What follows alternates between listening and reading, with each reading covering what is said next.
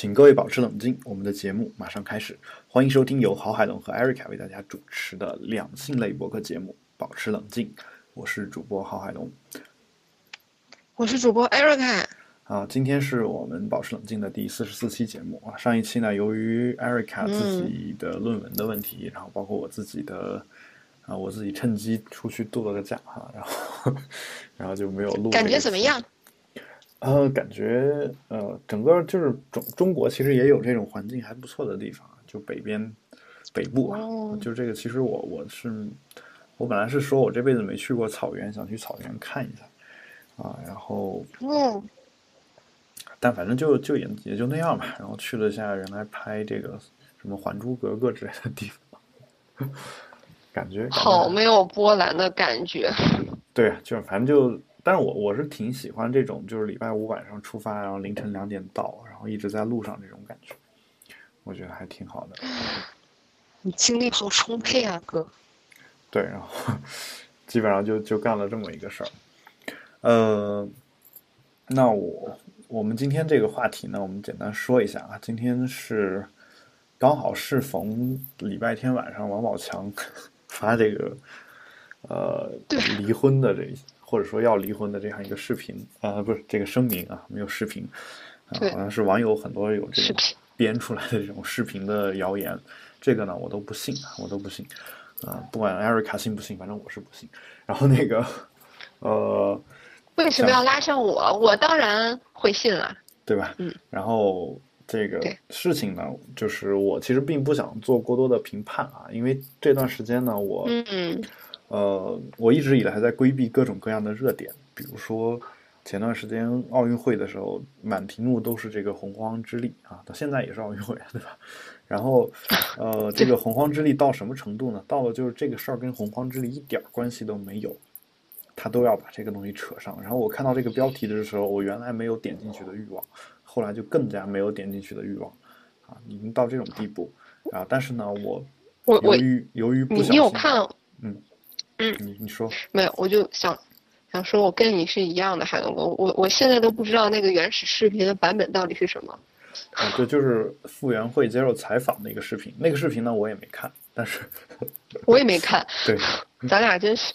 对，但是 果然是最默契主播。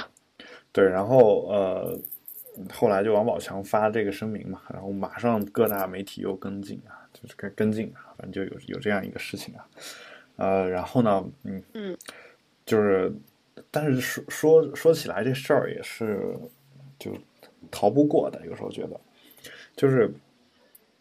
虽说里约奥运会呢，我一直有看，但是我不太想说在微博上转发跟它相关的这样一个话题，啊，因为一转发完之后，你你的那个微博头像后面就会自动的给你挂上一面中国国旗，啊，虽然对，就是有有这么一个事情，然后我其实觉得这事儿就是就是虽然爱国嘛，但是你不能强行别人在后面挂国旗吧，对吧？这事儿我觉得对啊，新浪做的可能有一些问题。啊，更何况有可能我支持的不一定是中国队呢，对吧？啊，虽然你爱国主义，但是你运动运动场上有时候我还挺喜欢外国的这种选手的。更何况有些项目中国选手就没有嘛，对吧？所以呢，我我经常就会啊，尤其是看乒乓球比赛的时候，最后我觉得。虽然打得很精彩，但到最后就是两个中国人在决赛里面也没什么意思。无 敌也是一种寂寞。对，或者说有时候就四比零老是这么赢啊，或者我我觉得也没什么意思。就我特别喜欢看那种先输三局再扳四局这种东西。你真变态。对，然后呃，所以我一直没有转发。后来呢，结果前两天这个马旭俊老师他在他的微博上转发了一条，就是这个。呃，一个呃，相当于穆斯林的一个女女子，然后和一个呃，应该是欧美国家的这种选手吧，就是两个人打沙滩排球的这样一个隔网的一个照片啊。然后欧美那边呢，你知道这个沙滩排球，你知道大概我们男的主要看的是什么，对吧？然后这个嗯，对，女子我们应该看的都差不多。对，因为因为这个 PS 四上面有一个游戏就叫沙滩排球，那个那个那个游戏有一个外号叫做奶排。就是就是啊，直男的世界真的是哎。对，反正反正就就，但是呢，那个那个就是欧美的那位女子呢，基本上就是三点式在那儿打，然后呢，呃，穆斯林呢，就整个身体都裹得很严实，然后头上还包着头巾啊，就那么一个照片。那我觉得这个呢，就是特别对于这种两种文化呢，特别有这种呃意义吧。我觉得这张照片呢，反映出了一些比较深刻的东西啊，隐喻的一些东西。那我就把这个照片转了一下，结果我那后面就挂上了国旗啊。于是呢，我也算是参与了这个奥运的这个话题的一份子了。然后呢，王宝强这事儿呢，我本来也没打算转，嗯，但是呢，今天就我们的有台的一位主播大狗熊啊，然后他，大狗熊，对他主，他的名字叫大狗熊，然后他主持了一档非常有名的播客节目叫《狗熊有话说》，然后他自己呢又现在正在新西兰那边啊，就是啊，相当于长居个一段时间吧，就这么一个人啊，然后呢，他他今天。转发了一条新闻，是关于王宝强他媳妇儿的，说根据他媳妇儿的这个指甲油，就能够推断出他要出轨。嗯，然后这是谁？对，就就网友网友对给了一个照片，然后说根据他媳妇儿的指甲油能推断出他出出轨啊。然后呢，狗熊就说没懂。哎呀，这个时候呢，我觉得我是懂的，然后我就忍不住要给你为什么懂了？给这个狗熊。去显摆一下啊，就是自己的这个我也没懂，你快给我显摆一下知识的渊博。然后，而且我还是用了一种很暗示的一种方式来给他显摆的。是这样的，就是我先描述一下那个图片是一个什么样子。就那张照片，我不确定那个是不是那个王宝强他媳妇儿的照片，但是从那个照片上那个手的指甲油的涂的状况来说，我大概知道是从哪儿看出来的。就是那只手上面呢，除了中指以外。其他手指上都是涂着指甲油的，你明白了吗？这个梗，对，好老的，对，是很老，就明白。对，然后对你，你一听就明白了，然后说明狗熊还是跟我们不是一个时代的啊，没有冒犯的意思，狗熊老师。然后那个，就反正就跟他，嗯，我就说说，请你去阅读紫金陈先生写的《谋杀官员》系列第四。第四本是吧？就最后一最后一部，那里面就有一个类似的桥段，就有一个女的留长指甲，然后只有中指的指甲是剪掉的，其他的指甲都是长的。嗯，有这么一个桥段啊，但他可能还不知道，所以我建议他回去先读一下那本书。你看，就短短的这么一件事情，说明了证明了这么几件事儿啊。首先就是我。我我比大家都懂得多，是吧？就是至少比转那条微博的说不懂的这些人，对吧？懂得多。然后呢，嗯，我会使用一种这种委婉的表达的这种修辞的手法啊，不愧是一个教修辞与逻辑的老师。然后呢，我在呃，我在两性方面懂得多啊，不愧是一个两性节目的主持人。然后呢。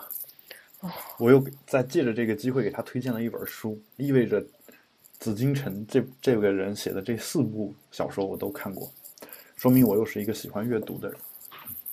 然后，哦，我只能沉默的听着了，我连夸赞的词都已经穷了呢。对，我觉得啊，当然网友可能没想那么多啊，但是，但是，但是我我我在这这转这条的时候是特别有心机的。啊，然后呢，转完之后呢，我发现，我发现啊，我发现我竟然也参与了这个我其实真他妈不想参与的这样一个话题啊，别人的私生活，对吧？别人的私生活啊，然后呃，那这那那既然参与了嘛，那我们索性就今天这个话题说往开了说吧。啊，至于王宝强的事情呢，首先我个人啊就。看他电影也不算太多，看过几部啊。然后呢，对他的私生活我不想评判啊。但就我想，我们想聊的是什么话题呢？就是这个关于小三的这个事情啊。关于小三的这个事情，呃，今天我们想聊一个话题，就或者聊一种人，叫做小三劝退师啊。我不知道艾瑞卡同学之前听说过没有？第一次，嗯，没有听说啊，第一次听说，嗯，好神奇，就是是基本上就是。我我在讲这个之前，我先跟你讲一个另外一个，就是你也许听说过的事情啊。这个事儿可能我我们之前节目当中也提到过，就是你知道有有些时候呃会打离婚官司吧，对吧？这个打离婚官司的时候，出轨的一方往往是过错方，对吧？哦，对，就是如果是如果两方只有一方出轨的话，这个时候就就催生了一种业务，就是有一些律师啊，就是律师事务所，或者是就是暗地里可能也是侦探事务所这样一些人，他们呢呃就偷拍提供这么一个服务，就比如说艾瑞卡，你假设结婚了是吧？假设我只是做一个假设，然后呢，你想跟你老公离婚啊，但其实其实是你有喜欢的其他人了，你想离婚。但是呢，你这么一离，那你老公不是有证据嘛？那你是你是有可能你就你就是过错方嘛，对吧？就也有可能说你你这边事实还没有发生啊，但至少至少你不可能是你老公是过错过错方，那怎么办呢？这个律师事务所或者征信社呢，派出一个年轻貌美的女子，嗯去勾搭你老公，故意引诱你犯错。对他不一定不一定非得到犯错那一步，可能就是酒吧或者是工作场合碰到了，然后拉着你一块聊天那作为一个男性，有时候我们想说聊聊天也没什么大不了的，对吧？啊，这个时候，然后呢，这个这个女性呢，可能就会刻意的做一些比较亲昵的举动。这个举动如果他是生着就是硬给你上的话，你是没办法的，对吧？这个，然后呢，旁边就会有有这个，你把它推开啊。就你来不及嘛，反正第一下的时候来不及嘛，然后你旁边狗仔队可能就会拍一下整个过程啊，或者是就拍几张照片啊，有几张照片就够了，嗯，然后拿这几张照片，还是经不起美女的诱惑，对，然后去打官司啊，基本上一告一个准啊。当然我在这儿呢，呃，首先第一点呢是说确实有这样的人存在，其次呢也给广大男同胞提个醒啊，万一你结婚了。以后你你发现你老婆最近对你比较冷淡，然后呢，在其他场合又遇到一位美女，这个时候 我们得想一想，有可能是你老婆雇来的，是吧？这个这是是这个感觉太让人不寒而栗了。对，当然当然就是这种事事情肯定还是少数嘛，因为一般人不会走到这一步。就我们经常看到这些小说上啊，或者是电影里面，经常可能会有这样的一些桥段啊，这个呢。之所以我们爱看，主要的原因还是因为它出现的频率比较低，啊，但今天我们聊的这个小三劝退师呢，可能也是跟也出现的频率可能也是很低啊，但是就是说它可能也是现实生活当中存在的一个东西。就这个文章呢，是从《纽约时报》的中文网上面找到的，然后呢，它里面讲到了一位王女士，就是来自上海，现年三十九岁的王女士来自上海，然后她有一天看到她丈夫手机下面手机里面。呃，看到跟她手下的一名员工有染，有这么一件事情。有染。呃，然后呢，心里特别难受。然后呢？她决定采取行动。嗯。当然，采取行动呢？行动是？呃，行动不是说要去去跟这个小三去干啊，不是这个意思。复仇。啊，他怎么办呢？他雇了一名小三劝退师，就做了这么一件事情。那么这个小三劝退师他他做的事情是什么呢？啊，就是呃把那个小三给劝退啊。但劝退呢，它其实讲究一些技巧。这个技巧就是有点类似我刚才所说的那个征信社，他会想方设法去找到啊，找到这个小三本人啊，然后开始啊，会有这种会有个调查团队去调查这个人的一个生活，然后。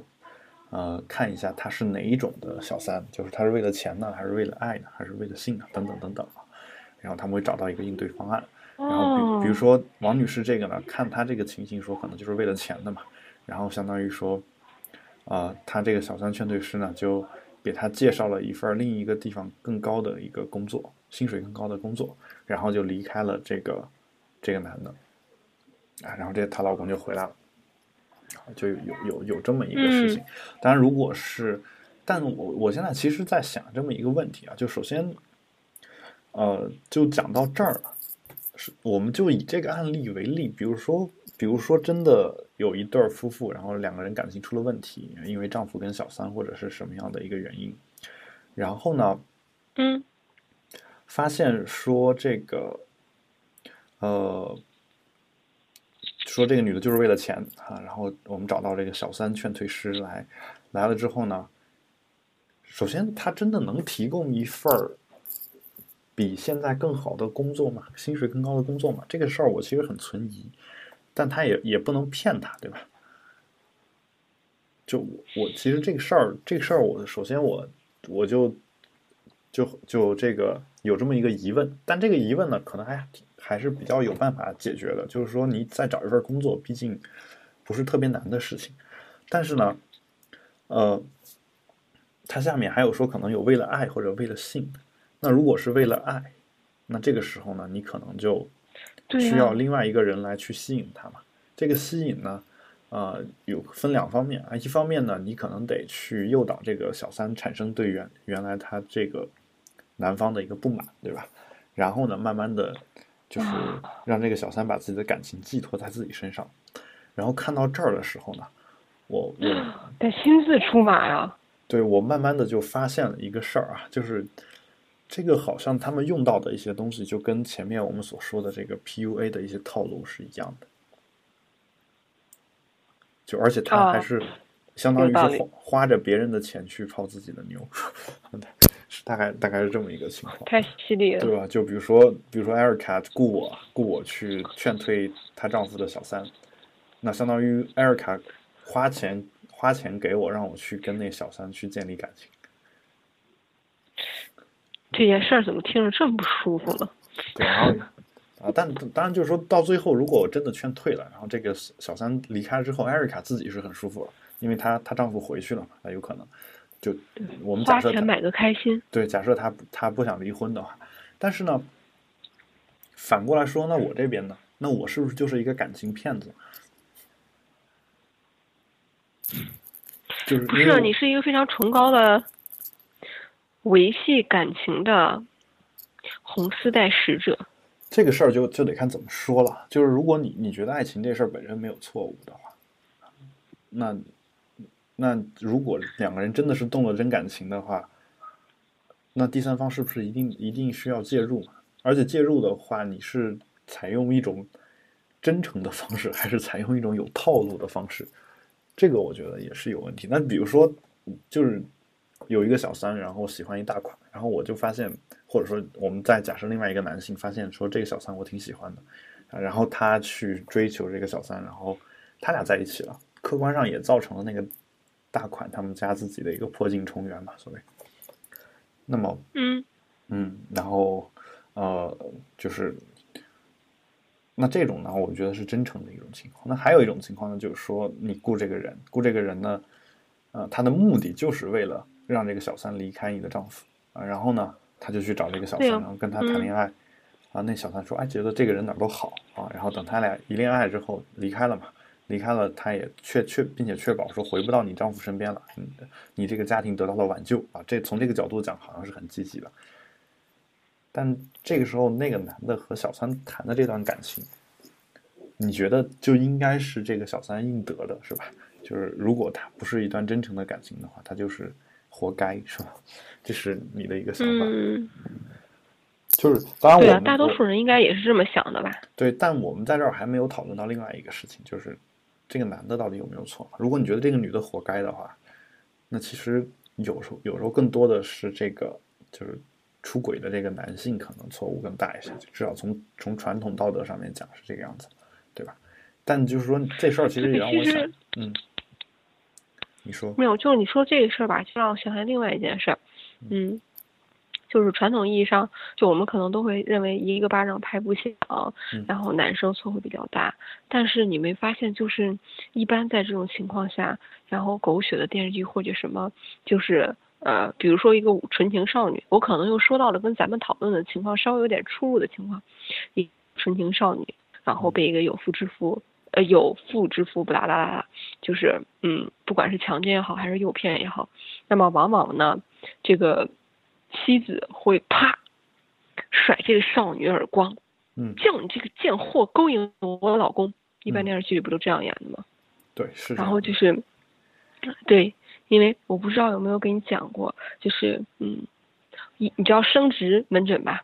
嗯，就就是就是不孕不育门诊，可以这么理解，就是做人工受精啊、试管婴儿的地方。嗯然后呢，生殖大夫跟我讲说，特别出奇的统一到那儿的病人大概分为这么以下两种表现。那么第一种表现呢是男方有问题，怀不到孕。嗯。然后，那么女生就会，女方就反而会特别特别包容。嗯。也不会离婚呀，或者也不会怎么样。然后到大夫这里也不会就是，呃，特别趾高气扬啊，觉得反正责任都在对方呀这样。嗯但是如果是女方有第二种，就是女方有问题，怀不上孕嗯啊、那么男方以及男方的家人的表现就会特别的嚣张跋扈，然后甚至有为此离婚的都不在少数。嗯就是所以说，你说的虽然说，呃，可能道德的谴责点应该在男性身上，但是事实上从古至今，我觉得主导这一切的男性，并不会得到他应有的惩罚，或者是道德上的谴责。所以我觉得这，我一直觉得这一点就挺奇怪的。我觉得就是说啊，这这个这个事儿呢，我觉得倒不奇怪呀，就是说就是文化造成的。但我觉得一个好的发展方向应该是男女都不受到谴责，而不是说都受到谴责，或者说就是大家应该以一个就是平等的态度去对待这两个人，这是我我的一个感觉啊，就是而你刚才说到这个关于这个呃呃不孕不育这个事儿啊，我觉得一直以来中国的这个所谓的传宗接代是一个非常落后的一种思想啊，这个我在节目当中也没有没有少表达过，少抨击过。对，然后其实其实人类是就是我觉得生孩子是两个人自己的事儿，就你们俩喜欢小孩儿，你们俩要一个，啊、然后养大，然后因为你们俩喜欢嘛，你们得负责嘛，对吧？然后呢，就而且是因为你们自己生出来的，所以你们得负责。我觉得这个跟社会啊，跟什么家族呀、就都扯不上关系啊。就你最后你变变成的应该是一个核心家庭，而不是一个所谓的大家族，而且要延续香火。嗯。然后到。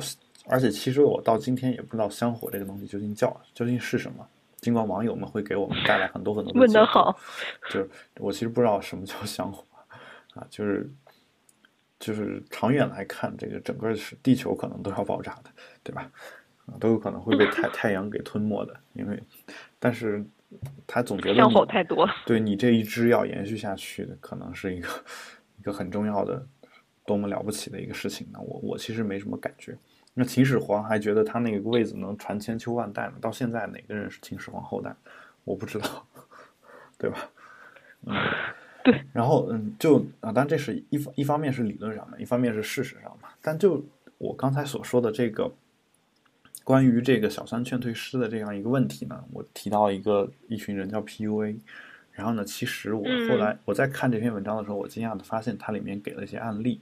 这个呃，而而且给了一些就是做这样的服务的一些公司，然后我点开之后呢，然后细心的我就发现，其实这些公司基本上都是呃在做 PUA 的，就是哦，就是这些公司，它要么是做针对男性的 PUA，要么就针对女性的 PUA，要么就是都做。所谓针对男性的，就教你如何把妹嘛，这个咱们前面说过。针对女性的话，他就可能说所谓的什么御夫术，对吧？啊，教你怎么怎么把就是婆婆和老公玩弄在掌骨之间啊，让怎么让他在房产证上把你名字给加上，就是等等等等。为什么一定要让别人在房产证上加你的名字呢？对，就反正有有有等等等等这样的一些说法，然后我看着也反正反正也是就一愣一愣的，就是这样的一种感觉啊。但反过来我想，这其实这个事儿是很正常的。就比如说我作为一个男性。啊、呃，我懂得一些所谓的套路，然后我我想去泡一个姑娘的时候，我我知道知道应该怎么去做啊，就我一步一步我都可以按照教科书来，顶多是在他身上不灵，然后换一个人，就可能会有这样的一个，对他们的策略就是不灵我就换一个人，当然他会总结啊，但就是说你如果真的对女性她怎么想的了解到这种地步的话，那么其实你做一个。反过来讲，你从女性的角度出发，你要做一个小三劝退师，啊，包括女性怎么样才能把男性给勾住，嗯、啊，这个事儿其实所用的这些道理啊，包括你的教材啊，你所积累的经验啊，其实都是一样的。所以，所以就是说，嗯，既然他懂得这个，那有可能用这个来挣钱啊，这个是我觉得就从商业的角度上上来讲的话，他们这两拨人是同，其实是同一拨人，我觉得是非常正常的，非常正常。嗯，只是说我还是可以这么理对解。就我我嗯个人其实还是有一点，就是你所谓套路也好，所谓真诚也罢，这些呢，我觉得，嗯，就是一言以蔽之啊，这事儿其实有，就基本上你是分不清楚的。就是说，嗯，比如说我知道这样嗯做女女生会开心，然后我去学了一种方式，然后我就让女生开心了。就比如说艾瑞卡说，嗯、怎么怎么怎么样，她就会很开心，然后我就学了，学了之后艾瑞卡很开心，然后难道难道就是这个事儿，你觉得它是套路呢，还是说我真的是真心想对你好，所以我才学的这个方式？这个有时候很难说吧，对吧？但是我我其实还是有一个底线可在。可是有人会觉得，结果达到了不就是好了吗？哦，就结果只要结果好就可以不择手段了。我这个也是我我一直以来想的一个问题。嗯我觉得，呃，对，我也忽然很困惑。我我首先我认为就你听不是说到开心，你你给他就好了，你不用关乎你的真心假意。我我已经让他开心啦，你们有些直男还不能让一个女生开心呢。对啊。那你要说这样解释的话，仿佛也解释得通。啊，我我是这个意思啊，就说，嗯，比如说我让你开心，就比如说你今天生气了，那我就哄着你，嗯，你可能开心了吧？这个这个都不算什么大大问题。但是比如说你你这个人就是喜欢钱，然后我、哦我其实一个身无你你分文的怎么举一个例子就说到了我最爱的东西？啊，这个啊，这个其实我找十个人举这个例子，估计九个都会同意的。然后哦，对，好吧，然后然后那我那我我我我假设我是一个穷光蛋，然后我就找到你，我说我其实是有两个亿的一个公司，这个 这个时候你也开心了，那你还会觉得就是嗯你觉得我这个人会没有问题吗？那我觉得多半是会觉得你有问题的吧，对吧？就我是觉得说，你为了一个良好的目的，你也不能不择手段。只是说，哦，这个手段只要是正当的，其实我我其实并现在已经慢慢的不太愿意划分它究竟是套路还是真诚啊。我觉得，就你说的说这个，就男男生假设比如说要懂得幽默，那我给你讲一个笑话，你开心了，那你那这个完全可以认为是一种套路嘛。我为了讲这个笑话，我准备了很久，对吧？但是嗯你也不能说我，说我这儿有什么问题，对吧？所以其实，其实我觉得是真诚还是套路，有时候不重要，但重要的其实我一直想的想的就是说，这里面有没有欺骗，而这种欺骗是不是正当的啊？就好比说，嗯，我们我们就假设啊，假设一个小三或者是谁，他在道德上就是。呃，我们认为是不对的。我们现在先不管道德的事情，我们就假设他道德是不对的。那这个时候呢，他我们假设他应该受到一些惩罚。那这个惩罚是不是应该由这些小三劝退机构去完成？然后他们给他的惩罚是不是要用通过一种所谓的欺骗的方式来进行？就这个事儿，我其实也想不明白啊。但就是说，当然我我并不是说所有的这种小三劝退师都是在用欺骗的这种方式来去做这件事儿。只是说，如果嗯里面包含了这样的因素的话，这个到底是不是对的？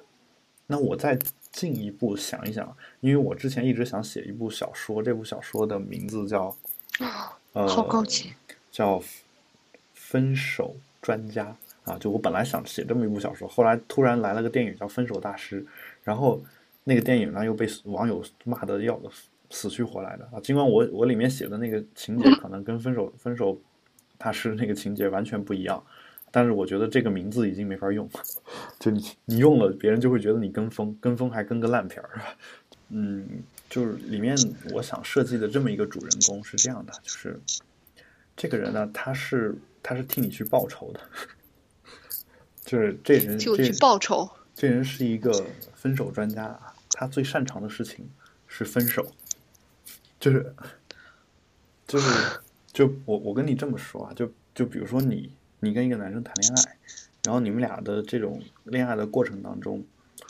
就付出假设是不对等的，然后呢，嗯嗯，然后这个男的就突然有一天一狠心啊，就用句通常说的话，就可能把你给甩了这样的一种说法，那你觉得这个男的对不起你，但这个对不起你，你这个债你是没有办法让他去还的，对吧？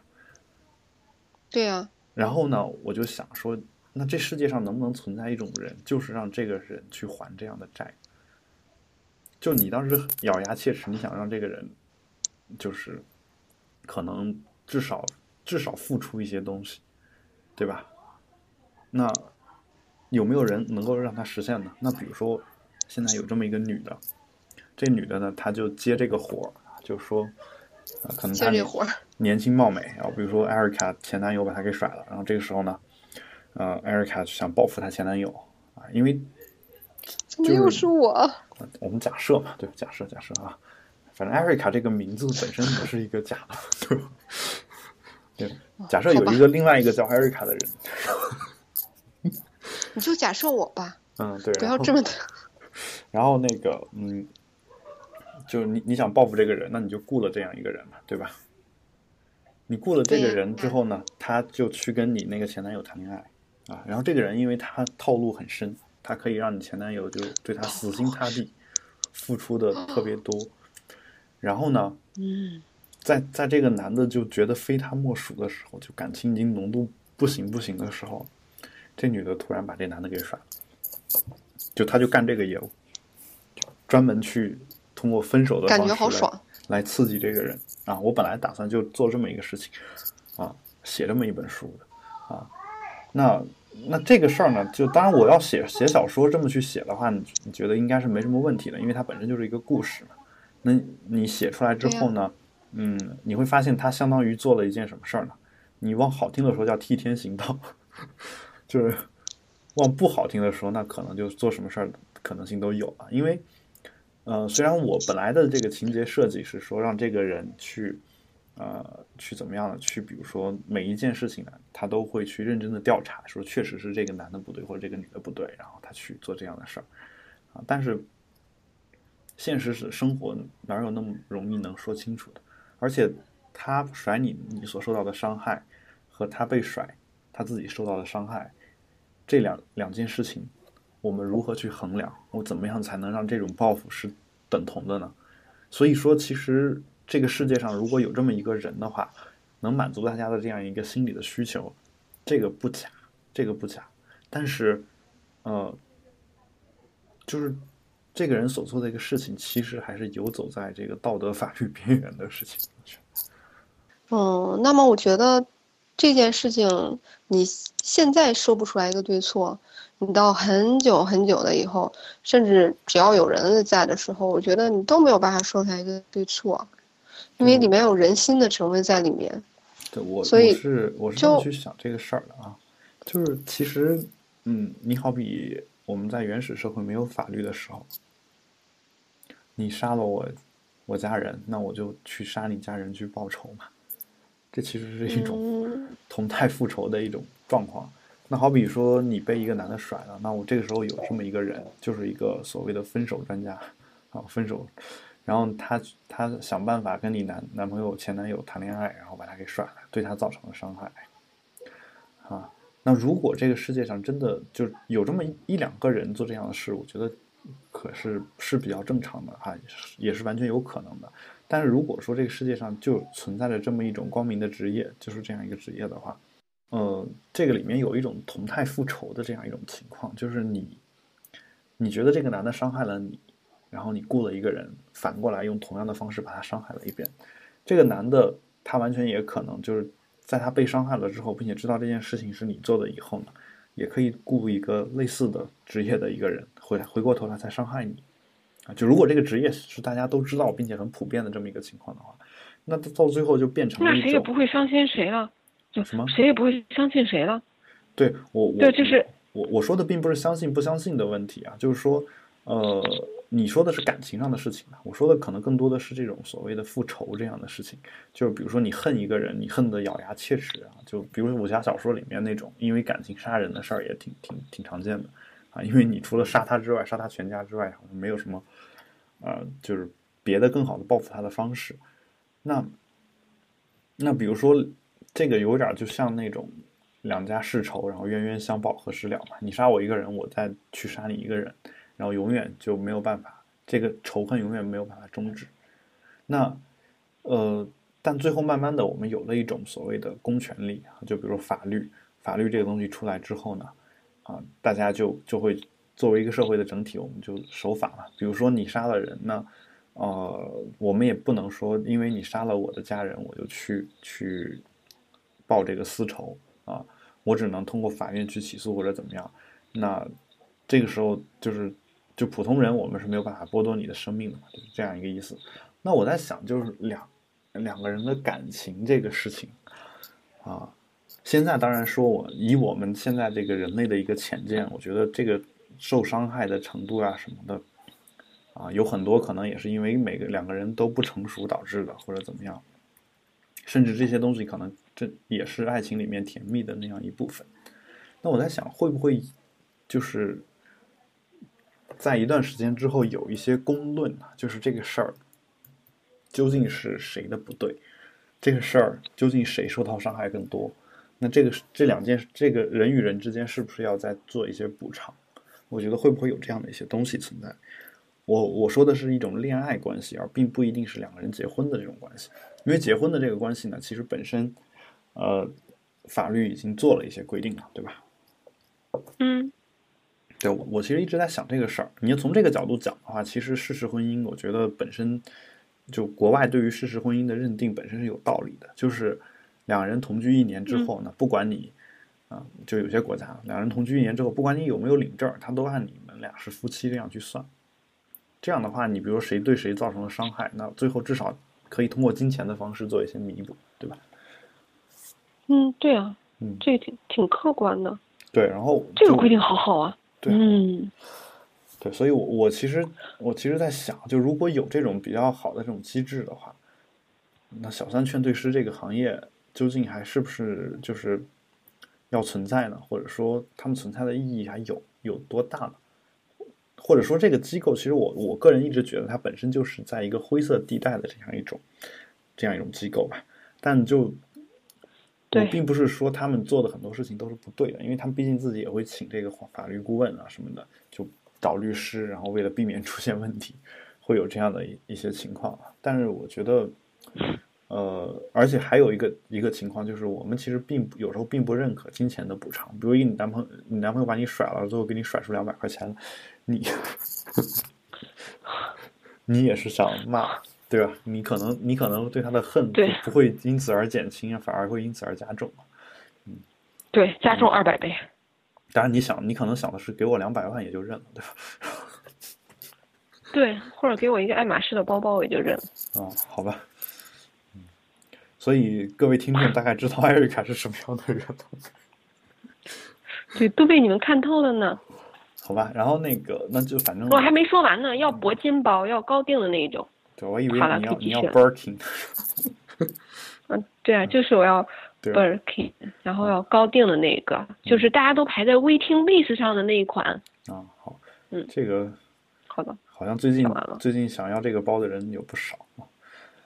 好，这是我们关于小三这件事情要谈论到的一件一个事儿啊，就是怎么劝退小三的这样一个问题啊，就或者说小三劝退这个事情。就有时候，就是你很难对他做一个就是所谓道德上的一个界定吧，这是我的一一种感觉。那我就觉得大家感情上的事情就不应该强求。如果有了小小三之后，大家就分开就好了，那就不存在小三缺点事了。对，我觉得也是。而且其实大家可以，当然我们可能是社会社会主义初级阶段嘛，可能还没有发发展到那个地步啊。但你可以学一下主义初级阶段。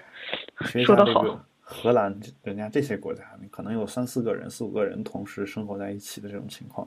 就我们其实有时候骨子里还是把把自己的这个爱人或者伴侣当成是自己的私有财产啊，就是这种是一种非常狭隘的一种爱情观，对吧？就是如果我们社会真的能发展到那个地步的时候，可能我刚刚所说的所有的这些事情，可能都已经不复存在了，对吧？可能是这个样子。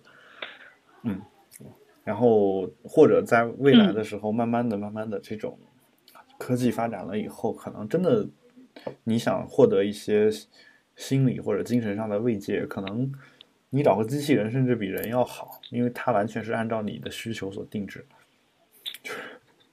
哦，比如说生，比如说三个一幺八零，对，三个幺八零都有可能，而且它它它不是对你百依百顺的，因为它要对你百依百顺，可能你就觉得无聊了嘛，觉得腻了，对吧？它可以完全模拟一个这个正常人的一个方式啊，然后呃，既不完全按照你说的做啊，又让你就是欲罢不能，是吧？是这样一种人，那。那那我只能寄希望于科学家了。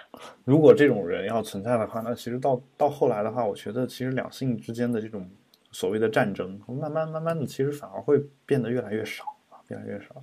到最后，如果说真的这种科学家研究出来这个机器人已经模拟到跟人已经分不出区别来的话，嗯，说不定那一天我们每个人都是机器人也说说不定，对吧？好。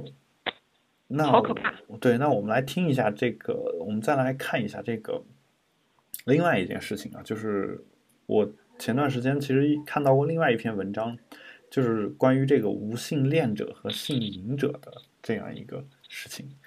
这个呃，嗯，这个文章呢是来自 Vice 这样一个一个文章，就他们这个里面写的是有一个前提，我觉得是挺有意思的，就是无性恋。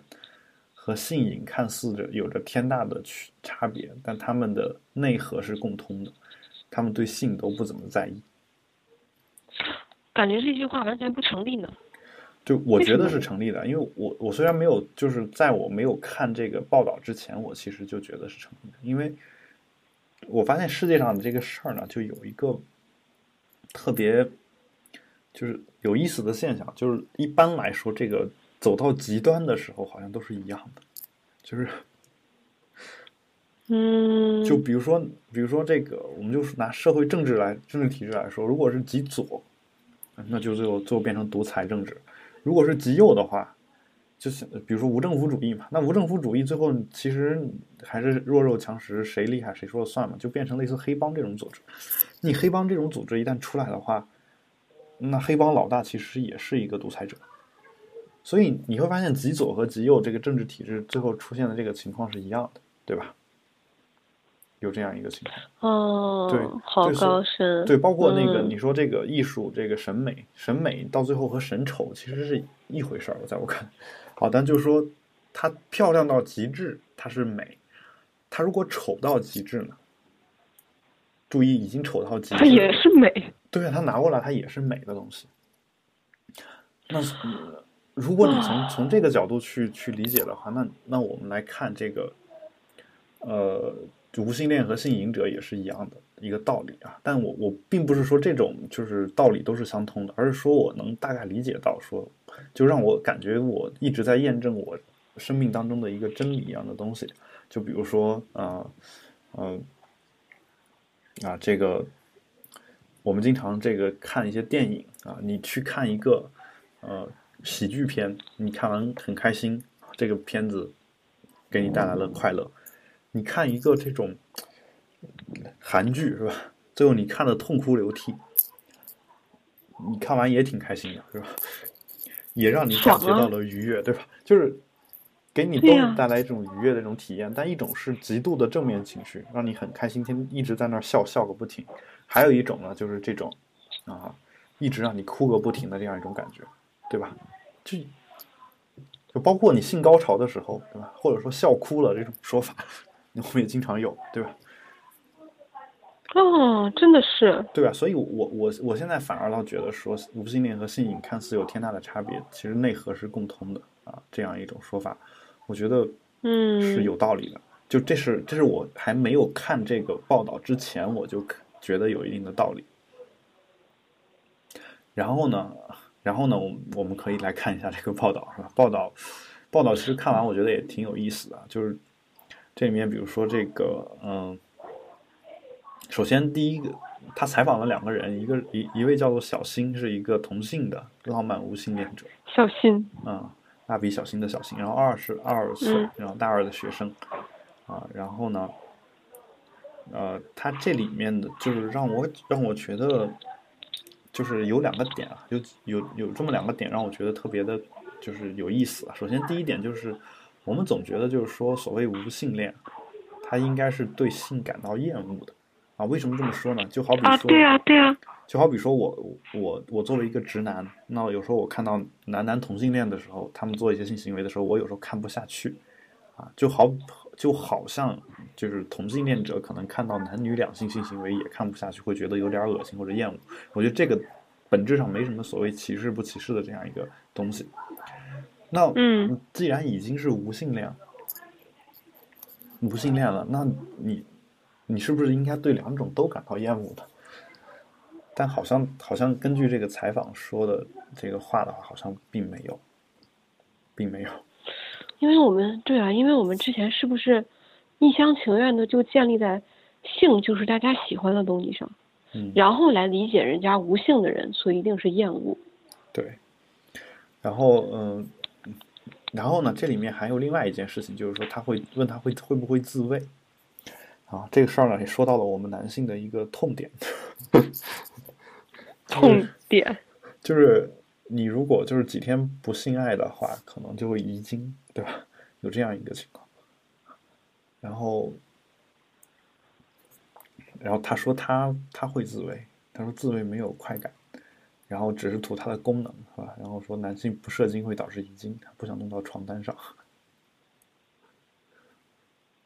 所以就这么一件事。然后 对啊，就我人家好像也没什么错。我我不说有没有错的问题，我我只是在在思考另一个问题，就是，请问他是用什么刺激他勃起的呢？如果他没有快感呢？角度真好，就是这是我我我百思不得其解的一个问题，就是他说就是他说、我就是、我倒觉得很好理解呀、啊呃，就是他说我只是图它的功能而已，因为他知道男性长时间不不射精会导致遗精，嗯那么他也知道如果通过手淫的方式，他一定可以勃起和射精。就那么他就去做这件事情，嗯就是操作就好了，对我就是只我其实是把它当做一个，嗯，啊事情去做。我大概大概 好无聊啊！大概让我想起一件想事儿啊想就觉得好无聊啊。你这么说的话，我突然突然这个我心中的疑惑也大概解开了啊。就其实，因为我一直在想说，你看啊，我我要勃起的话，我是不是得先看一个，就视觉上先有一些刺激，对吧？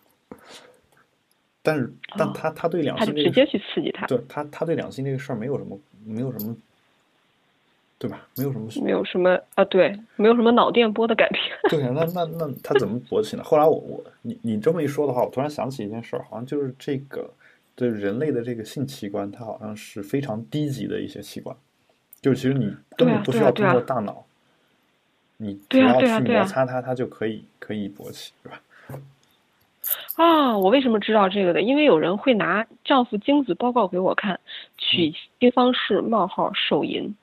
嗯，嗯，对。我应该是基于在对这件事儿的认知上。但但男的我们首映，比如说我们去捐精啊什么的，我们去了还是得拿两本色情杂志翻一翻，就就就这样的话可以加速它出来，而且这个色情杂志如果女性比较漂亮的话，那精子质量可能还会高一点。啊，据说有这种说法，但我我我不确定，嗯我不确定。然后就是说他他这里面的这个无性恋呢，我我是觉得。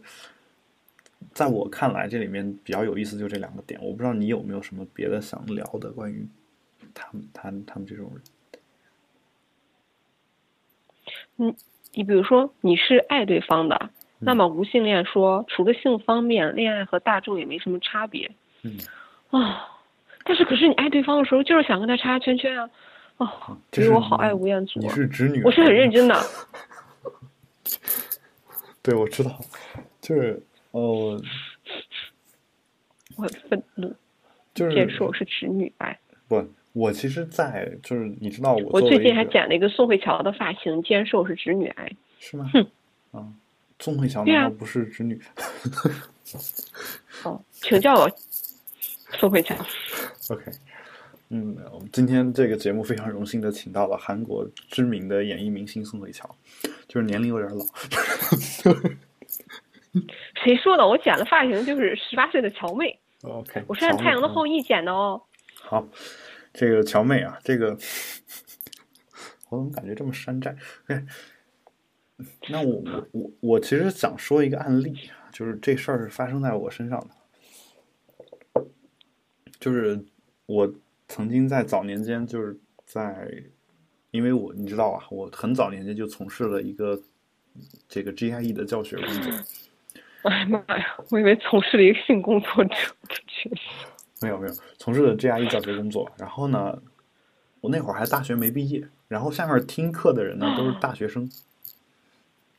你明白啊？就是说我的学生可能比我年龄大的都有，然后有这种情况，然后所以经常收到表白啊什么的这种事儿就并不鲜见嘛，对吧？哦。对，然后就而且。就是早年间一开始我对学生比较好啊，因为我就是年轻老师嘛，我觉得可能我上课有一些方面做的不不是很好，那我就把把我联系方式给他们都留下啊，就比如手机号我给他们都留了，然后万一他们有什么问题可以来找到我啊，这样的话也算我就是弥补一些我上课经验的不足，对吧？我觉得哇，好敬业！对我，我觉得这方面我一直我一直是这么做的？只要这个班是我就是。早期开的几个班的话，那我肯定会给他们留我的联系方式，这都没有问题。那嗯，那结果就你看，这个一旦留了联系方式，就会留出事儿来，对吧？嗯，就你是让他问题的，但人家就开始谈人生、谈理想了。对，人家人家问的就不是你的题，而是问你一个问题，是问到你三观了。就是问你一个问题，说这个，那比如说，哎，我的室友很喜欢你。但是不敢跟你表白怎么办？就就你就经常收到就是这种，就是啊，就不是哦，对吧？然后其中有一个我印象非常深刻，就问我能不能接受柏拉图式的恋爱。哦，还真的是，林子大了什么鸟都有。对，然后因为他是男生女生？对，是一个女生，当然是女生了。女生给我问说能不能接受柏拉图式的恋爱，哎，然后我说，嗯，我不是，他问的是我，他大概的意思就是说，首先问的我对这个恋爱怎么看啊？我说这个是也是一种两个人关系的一种生存方式，这个我很尊重他们，但是我觉得我我是没有办法接受没有性的恋爱，就我当时就这么回的，嗯。嗯，然后他说，他又回了我一条原话，我忘了，大概的意思就是啊，听你上课没觉得你是这么俗的一人，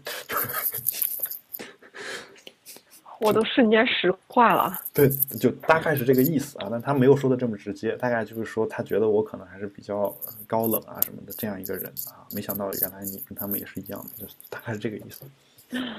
那难道吴彦祖就不上厕所了吗？真是的。对，然后。你这话让我想起了这个小 S 说林志玲拉了一条美丽的大便，当然他们说这个本身是一个，嗯，对吧？节目啊，对，就本身是一个就是娱乐节目，然后他们本身就是节目效果，对，就是为了制造这个。然后据就是就就前段时间不是我们家里面啊，我的。妹妹在看这个《康熙来了》最终那一期还是哪一期呢？就也聊到这个事儿，然后林志玲还说，他们家人看到小 S 这么说的时候，都在哈哈大笑。嗯，节目效果简直是太好了。对，反正有有有这样的一个情况，所以嗯，就所以说，其实其实我觉得互相互相不理解是可以的。就我没有逼这种无性恋的人，或者说。呃，柏拉图式恋爱的这样一部分人去接受我们这种直男直女的这样一些呃想法啊，但我希望的就是大家也不要觉得我们就是特别俗，或者说爱情这事儿本身就是其实是很俗的一个东西，就是这事儿也你也不能说它有多么优雅，因为所有人都在从事这个事情，对吧？我觉得。这就是很正常的一件事情，正常到不能再正常了。对，吴彦祖也得恋爱，没有什么。吴彦祖和林志玲也得恋爱，我跟艾瑞卡这样的人也得。对呀，他不是说就一定有什么多高深多高级。但，我我这篇文章里面我更感兴趣的是这位姓尹者的这样一些答案就这个姓尹者叫魏书一，二十八岁啊，这个估计很多人听了之后会比较崩溃啊。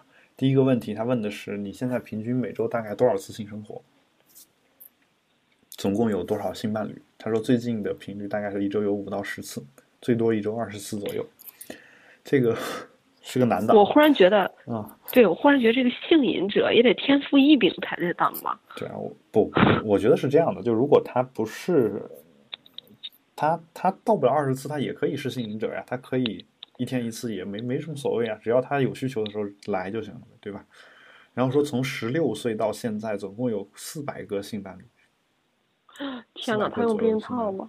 然后一般他都会去找炮友，然后说有时候是性交易，啊，所以我觉得这样的人就是这才是天赋异禀嘛，就他说一般都会去找炮友，也就是说这四百多个里面大部分是炮友，对吧？那说明说明这个你你作为一个我这样的一个男性啊，我觉得我。我就算再有办法，我想去找四百多个炮友还是比较比较费劲的，对吧？对，简直叹为观止。对，不过我我反过来倒是想想明白一件事情，就是有可能他因为他是性瘾患者，他在对这个事情有瘾，就好比我一天不喝四杯咖啡我就难受。那他如果已经到了这个地步的话，他可能会在这个上面花很大量的精力去做这个事情，是吧？当你这个。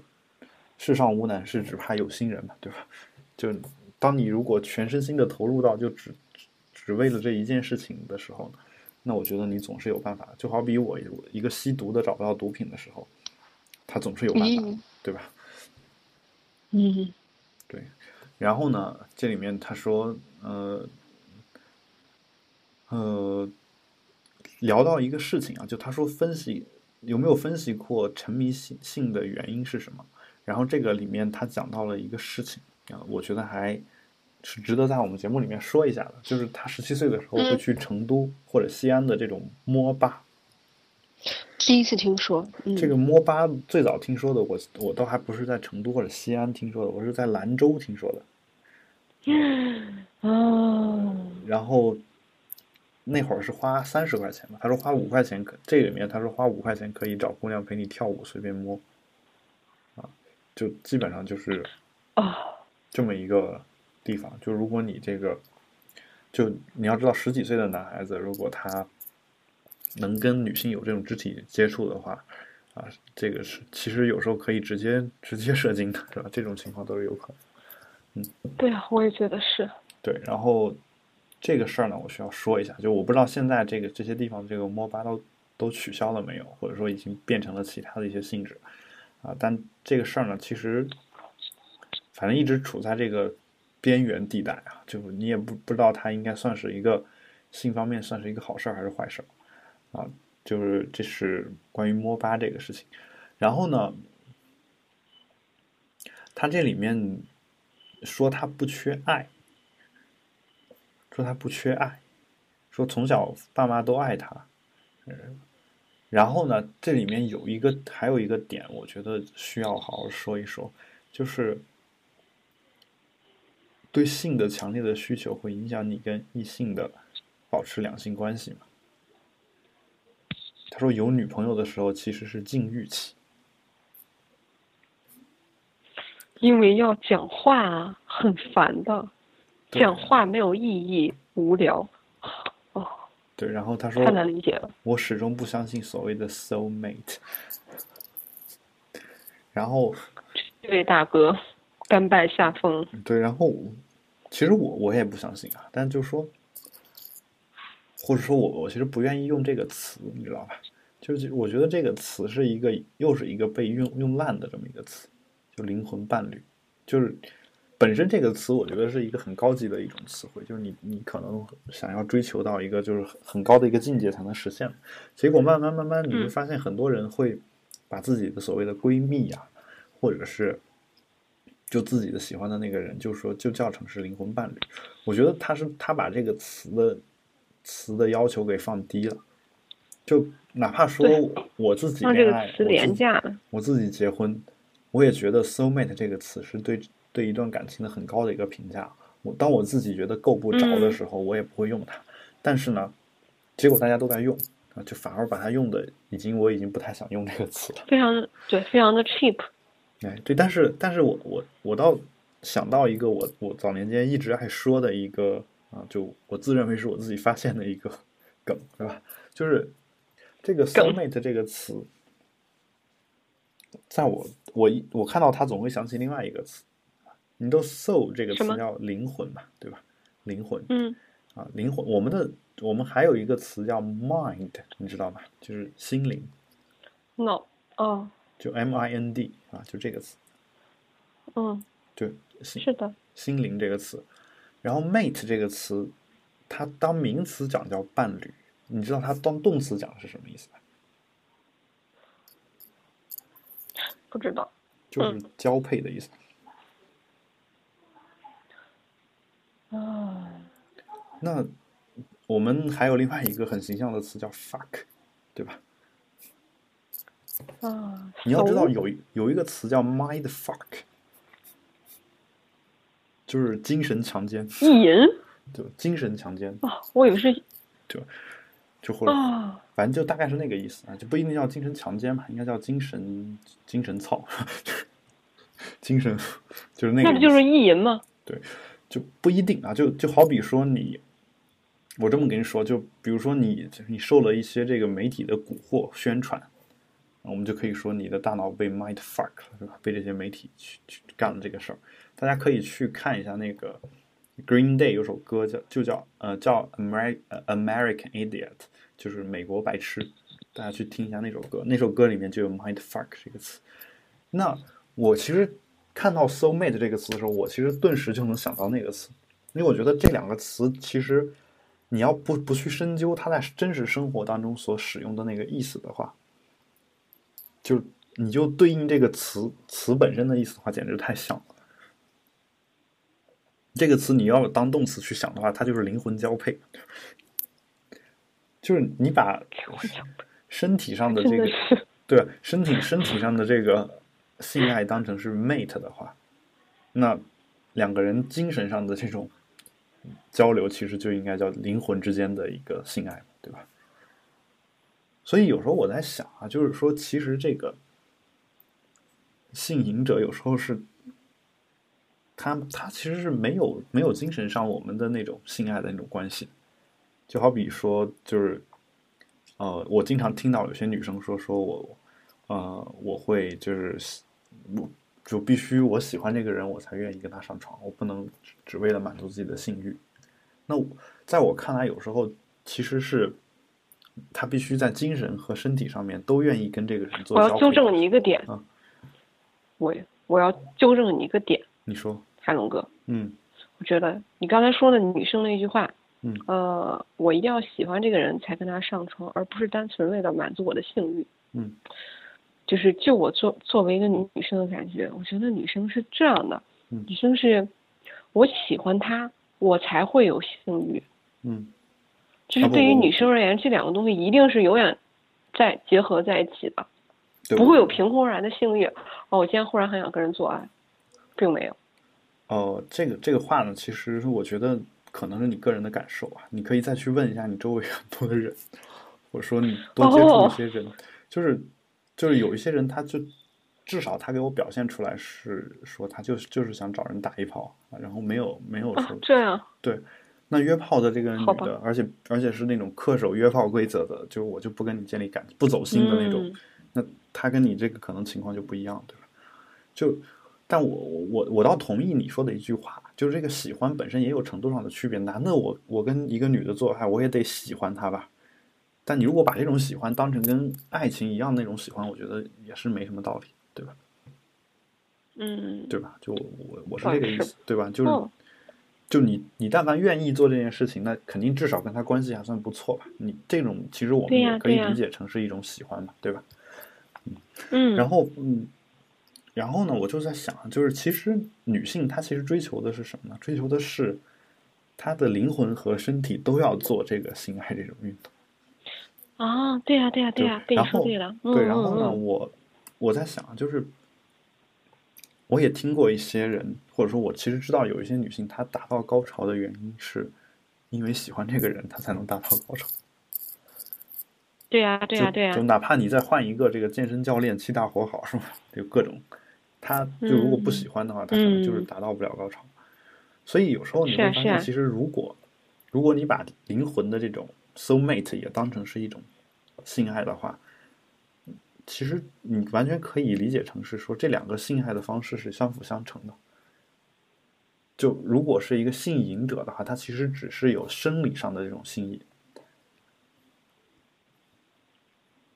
明白我的意思吗？他没有心理上的性瘾。对，所以我我倒是觉得说，从这个角度讲的话，其实他的性生活是缺失了一部分，所以他其实要比我们普通人对性的追求是要更更单纯、更简单的，就程度上其实反而是更低的，因为它只满足于肉体上的那一部分东西，而且他只只要那个就够了，或者只要那个觉得不够，他必须要一直保持那个东西。因为他一直满足不了，满足不了的话，呃，我能想到的一个原因，就有可能是他，因为他也需要精神层面的东西，但他反而觉得精神层面这个东西无聊。我在这儿当然也没有任何歧视的意思啊，就是说每个人都会选择自己的生活方式，但你如果真的把它当成是一个病症来看待的话，那其实我觉得有可能是因为这样一个原因。嗯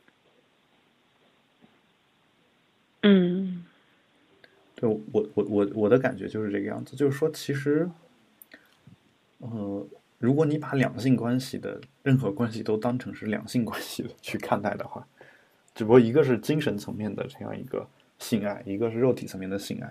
当然，精神层面的这种性爱，我觉得，呃，不只是两性之间啊，或者说哪怕你是同性恋，也不只是同性之间，你和任何人的一个深层次的思想交流，其实都可以叫这个。对吧？所谓神交已久，我觉得指的就是这个这个事情，对啊。对吧？哦，不得所以不得不承认，你说的好有道理。所以其实，你你知道我说这个话的目的是什么吗？我们一下嗯，子把、是什么呢？一下子把我们可以讨论话题的范围给扩大。哦，节目不是快该结束了吗？对我的意思是说，其实其实任何人和任何人的思想上的交流，嗯那比如说我今天有一个什么新的想法，我写了一篇文章，这个其实是两性关系关系的一种，知道吗？干得漂亮！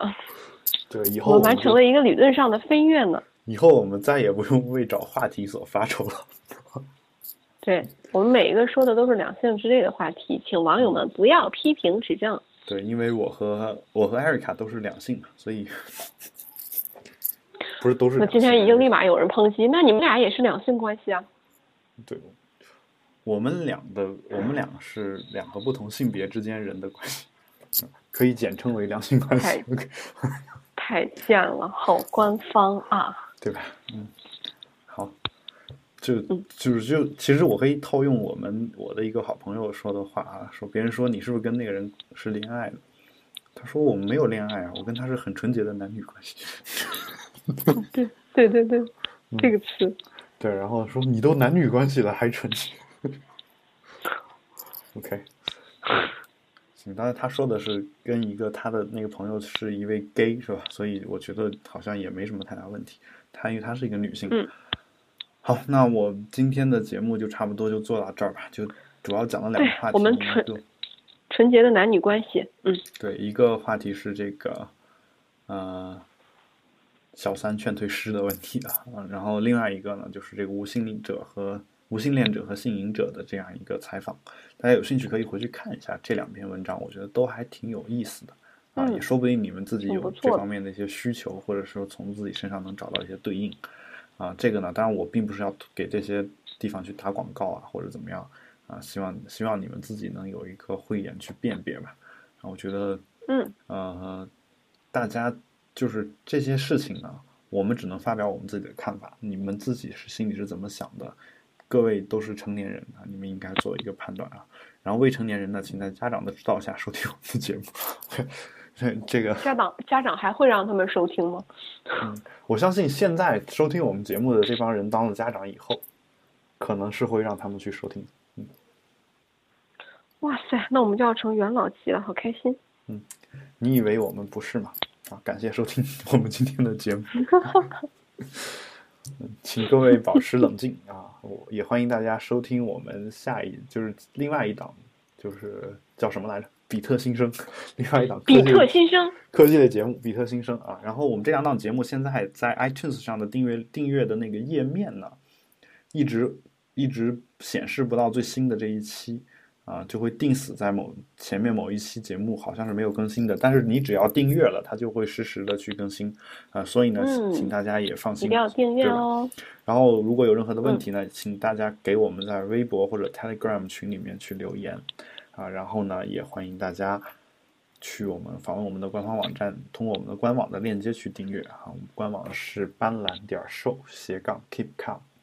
好，感谢大家的收听，请各位保持冷静，我们下期节目再见，拜拜。啊。